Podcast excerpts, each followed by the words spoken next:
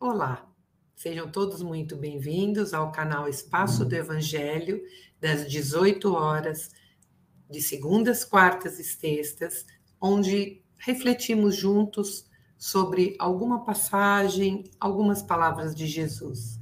E para isso, vamos nos despindo de toda pressa que temos, de toda energia muito desgastada e vamos nos concentrar nesse momento, nos concentrar em nós mesmos, porque é nesse momento que nós vamos juntos, com pensamentos e emoções elevadas, nos conectando ao nosso mentor individual, cumprimentando, dando uma boa tarde a ele.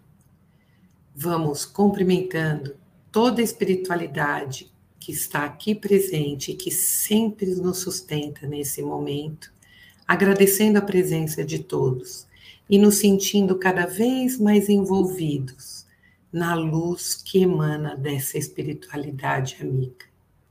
Vamos elevando nossos pensamentos e assim vamos subindo ao encontro de Maria, nossa mãe espiritual, essa pessoa de amor que nos envolve, que enche nossos corações, que nos acolhe. Com ela, encontramos Jesus, esse amigo, esse mestre, que agradecemos a sua encarnação aqui conosco, para que pudéssemos aprender os melhores caminhos, a melhor forma, nos dando muitas esperanças de uma vida que caminha para o objetivo da felicidade. O abraçamos e recebemos toda essa energia em nosso coração, nos deixando tranquilos, atentos e prontos para mais um aprendizado da noite.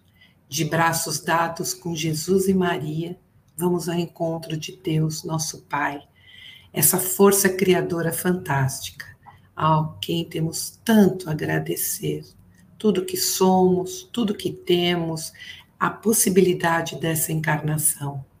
Pedindo a Ele que esteja sempre cuidando de nós, como um Pai amoroso e justo e misericordioso, nos ajudando a ter forças para continuarmos caminhando no caminho do bem, da caridade, da justiça e do amor. E para que nos preparemos para esse momento de evangelho tão importante para o nosso corpo espiritual, vamos dizendo a oração que o seu filho nos ensinou. Pai nosso que estais nos céus, santificado seja o vosso nome. Venha a nós o vosso reino. Seja feita a vossa vontade, aqui na terra como no céu. O pão nosso de cada dia nos dai hoje. Perdoai as nossas dívidas, na medida que vamos perdoando os nossos devedores. E nos proteja, Pai, para que não caiamos em tentação. Livre-nos de todo o mal. Que assim seja. Graças a Deus, vamos recebendo com muita energia positiva e muito carinho o Bruno, que vai fazer as reflexões desse evangelho.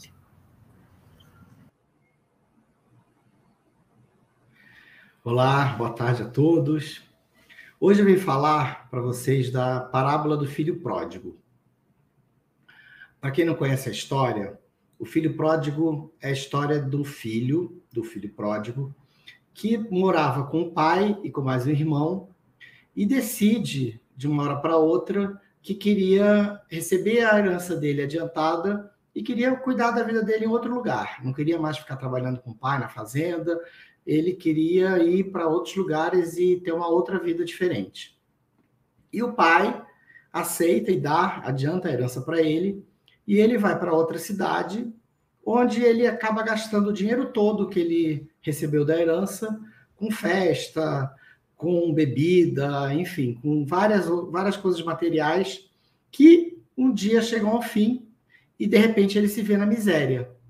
É, ele, os amigos que ele tinha feito quando o dinheiro dele desaparece, os amigos também desaparecem. Então ele fica sozinho numa cidade que ele não conhece quase ninguém, quem conhecia virou as costas para ele, e precisando sobreviver. E ele fica tão, é, tão sem dinheiro que ele fica miserável, ele vai atrás de um emprego numa fazenda que tem uma criação de porcos, de um fazendeiro. E lá ele começa a trabalhar e o, o, fazendeiro não permitia que ele comesse nem o que os porcos comiam, ele comia a sobra dos porcos. E aí ele começa a trabalhar nessa vida que fica muito, muito miserável, muito ruim, e ele se lembra que o pai dele dava uma condição muito melhor a seus empregados. Ele dava habitação, ele deixava eles comerem boa comida. E aí ele pensa, pô, eu vou, vou voltar para o meu pai e implorar para que ele me dê um emprego, como ele dava aos empregados deles, com as mesmas condições, porque eu vou ficar, né, vou, vou viver melhor do que eu estou vivendo aqui, que eu estou vivendo muito mal. E ele volta é, para a fazenda do pai, e quando ele volta, ele se surpreende com a reação do pai. O pai fica extremamente feliz quando ele volta, pede para os criados darem a melhor roupa vestirem ele com a melhor roupa que ele tinha, manda assar um carneiro e a, vira um dia de festa o dia que ele volta. O irmão, o outro irmão que tinha ficado, não gosta nada disso. E aí ele pergunta: pai, eu tô aqui o tempo todo com você e você nunca assou um carneiro para mim. Por que, que você tá fazendo essa festa toda para o meu irmão que saiu, gastou o dinheiro e agora voltou. E aí ele fala para o irmão, né, para o outro filho: seu irmão estava morto e foi achado.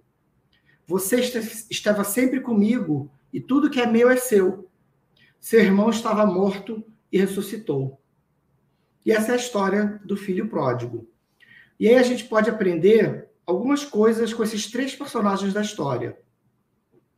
A primeira com o pai, é que o pai poderia ter negado a herança ao filho. Ele poderia ter dito: não, filho, você vai ficar comigo e você vai ter a tua herança quando eu morrer e dividir. É, e aí você vai dividir a herança com teu irmão. Mas ele decide dar a herança, mesmo com medo e desconfiado que ele poderia isso poderia dar errado, né? Que isso poderia não ser uma boa ideia. E é assim que o Pai faz com a gente, né? O nosso Pai que está lá no céu, ele também dá o livre-arbítrio para a gente. A gente pode continuar com ele, mas se a gente decidir, a gente pode ficar longe dele. E ele não vai nos impedir. Ele deixa a gente fazer o que a gente quer fazer, que é o nosso livre-arbítrio que a gente tem aqui na Terra.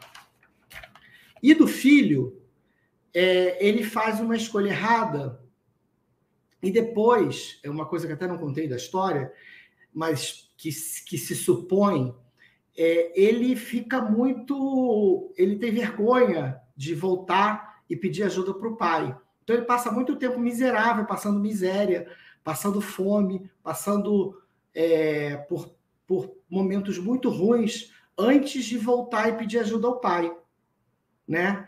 E, e o pai, quando, quando ele volta, o pai trata ele de braços abertos, né? Então, a outra lição que a gente pode aprender aqui da, dessa história é que o pai está de braços abertos para a gente o tempo todo, né?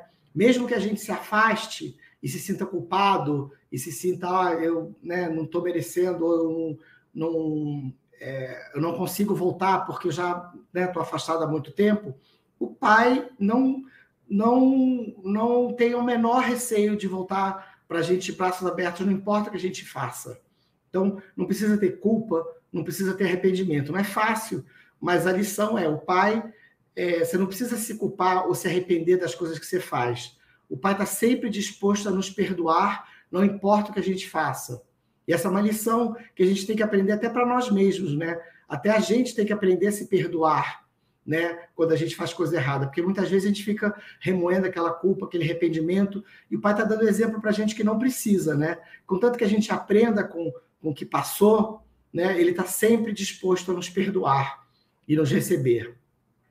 E a outra lição também que a gente pode é, ver dessa, dessa saga do filho pródigo é que quando a gente se afasta do, do pai, especialmente quando a gente se afasta pensando só nas coisas materiais, invariavelmente a gente não vai ser feliz, né? Então, é, a gente precisa de alimento material, óbvio, né? A gente precisa das coisas materiais para poder viver, para poder sobreviver, para viver bem, mas também a gente precisa do pão espiritual, do pão que o Pai nos dá. E se a gente se afasta muito disso, a gente vai acabar não sendo feliz, invariavelmente. Se, a gente ficar fixado só nas coisas materiais e se esquecer das coisas espirituais, né, do, outra, do outro alimento que a gente precisa, né, que Jesus chamava de pão espiritual, a gente também não vai ser feliz. Então, essas são as lições que a gente também aprende do filho pródigo. E o filho que fica? O que, que a gente pode aprender, que é o, geralmente é o personagem que a gente fala menos né, nessa lição, nessa parábola do filho pródigo. A gente sempre se concentra muito no filho pródigo, né, da a coisa dele voltar e o pai receber de, de braços abertos, sempre nessa relação, mas fala menos da relação do filho que fica.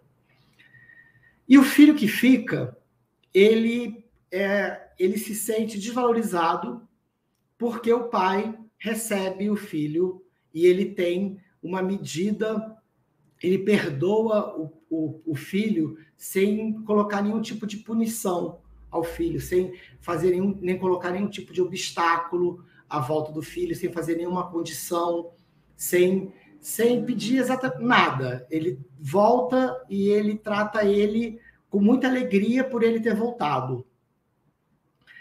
E aí, o que, que, o, que, que o filho pródigo, o que, que, esse, que, que esse outro irmão faz?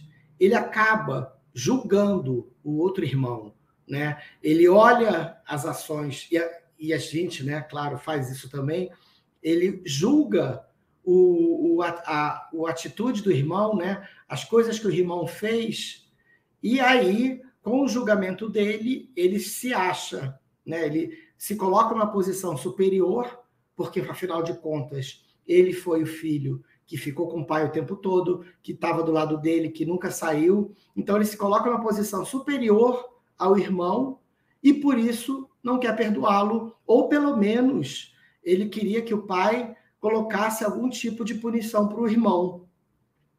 E quantas e quantas vezes a gente também não se coloca no lugar de julgamento, achando que nós somos melhores porque a gente age assim, assim, assado, do que a outra pessoa que está do lado, e aí a gente julga o quanto que a gente vai dar de atenção, ou o quanto ela merece de, de apoio do pai, até do próprio pai, de quanto ela merece sorte, quanto ela merece é, ter coisas boas. Né? A gente muitas vezes faz que nem o outro irmão que é, coloca esse julgamento. E a gente tem que lembrar que quem julga é o pai, né? E ele não julga, né, na verdade. Mas quem sabe da história inteira de uma pessoa, né, de todas as encarnações e tudo que ela precisa passar para evoluir, é o pai. Então não adianta a gente perder tempo é, tentando fazer o nosso julgamento do que é bom, o que é mal, né? Aquela coisa do, do, da, lei, da lei do olho por olho, dente por dente. Ah, se ele fez isso, ele tem que ser punido assim.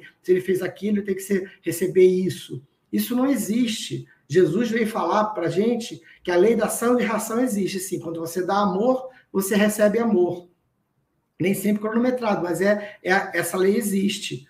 Então, quando você julga e quando você coloca a pessoa, quando você coloca numa posição superior, você acaba botando uma energia negativa que você vai receber de volta. Então, e o pai mostra para gente que é, não precisa fazer isso, né? Que a gente pode perdoar as pessoas sem olhar para o passado delas ou julgar o que ela fez de certo ou errado para receber aquela ou aquele, aquele carinho ou aquela, a, aquele amor é, de acordo com o que ela fez, né? Então, essa é a lição do irmão que fica. A lição de que a gente não precisa, a gente não deve, a gente é muito difícil a gente fazer isso, é óbvio, porque a gente vive no mundo onde a gente se compara o tempo todo com, com a pessoa que está do lado, né, para saber né, se a gente está mais feliz ou menos feliz que a pessoa que está do lado, e a gente tem milhões de distrações que fazem a gente fazer cada vez mais esse tipo de julgamento. Mas o ideal e o que o Pai mostra e que Jesus mostra nessa história é que a gente não deve julgar, né? Que a gente deve agir como o pai agiu, né? Se a pessoa vem aqui pedindo amor, a gente deve dar amor e deve ficar feliz dela ter voltado para perto da família, né? Que era o caso do, do irmão, e voltado a acreditar que poderia ser feliz ali junto com eles. Então, essa é a, a, a, lição que eu queria dar bem rapidinho da parábola do filho pródigo para vocês. Espero que vocês tenham gostado. Uma boa tarde para todo mundo. E assim, com a certeza de que nosso Pai sempre olha por nós, que está preparado para nos receber, vamos pegar aquilo que nós temos de melhor nossos melhores sentimentos, melhores emoções e vamos emanar luzes para que essas luzes envolvam o nosso planeta Terra. Luzes de todas as cores, brancas, azuis, rosas, amarelas, verde, e que nelas contenham tudo aquilo que a humanidade hoje precisa. Que cada cor dessa luz atinja o coração de um habitante do nosso planeta. Aquele que hoje precisa paz, precisa saúde, precisa entendimento, precisa acolhimento. E nós vamos emanando essas luzes e emanando os nossos sentimentos como se fossem gotas de luzes. Essas gotas que vão sendo entregue a toda espiritualidade, para que hoje Entregue aonde for mais necessário para aquele que hoje mais precisa de afeto, de solidariedade, de acolhimento, aceitação, resignação, saúde e amor.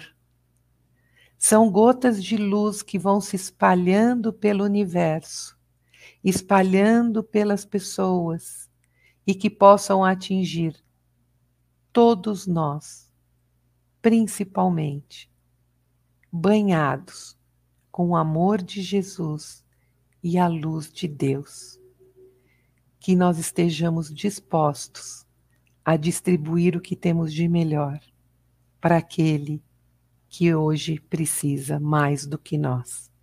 Não nos esquecendo que essa conexão com Deus parte de nós e que essa luz que sempre está conectada pode nos fazer mais tranquilos, mais serenos e com mais sabedoria. Que assim seja, graças a Deus.